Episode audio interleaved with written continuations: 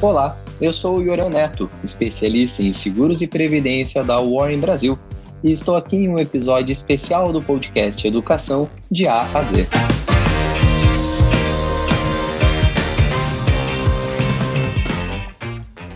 No episódio de hoje, vamos falar de indenização. Vamos lá. Indenização é o valor recebido pela pessoa titular ou beneficiária quando o seguro é acionado.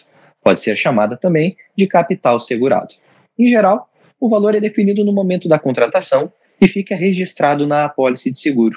A apólice nada mais é do que o documento com todas as condições, cláusulas e risco do seguro, inclusive o valor da indenização. Em outras palavras, é o contrato do seguro. Para realizar o recebimento da indenização, ou seja, para que as pessoas beneficiárias recebam o valor estipulado, é preciso que tenha ocorrido um dos sinistros cobertos pelo seguro. E o que são sinistros? Vou explicar mais detalhadamente no próximo episódio, mas, em resumo, é o evento que você busca proteção ao contratar uma apólice de seguro. Por exemplo, no caso de um seguro de vida, os sinistros são morte natural ou acidental, invalidez, diagnóstico de doenças graves, entre outras coberturas. Então, o que fazer em caso de sinistro? O primeiro passo é contatar a seguradora para informar o ocorrido e reunir a documentação necessária solicitada pela empresa. Os documentos variam de acordo com cada seguradora e com o tipo do sinistro.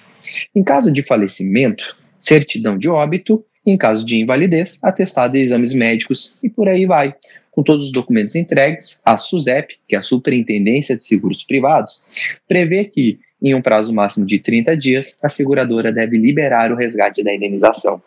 E pode resgatar em outra situação que não seja em caso de sinistro, existe sim alguns produtos resgatáveis. Fique atento às condições no momento da contratação. O beneficiário precisa ser parente?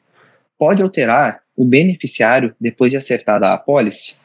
O valor da indenização é pago aos beneficiários informados pelo titular, independentemente do grau de parentesco ou relação, podendo ser amigos, vizinhos, parentes, cônjuge ou até mesmo um herdeiro direto. É claro que você pode alterar a qualquer momento, basta acionar a sua seguradora. Esse foi mais um episódio de Educação de ASE, um podcast produzido pela Warren e nessa edição em parceria com a Icatu Seguros. Se você gostou desse conteúdo, siga nos acompanhando. Ao todo, serão cinco episódios especiais sobre seguro de vida aqui no canal. Até a próxima!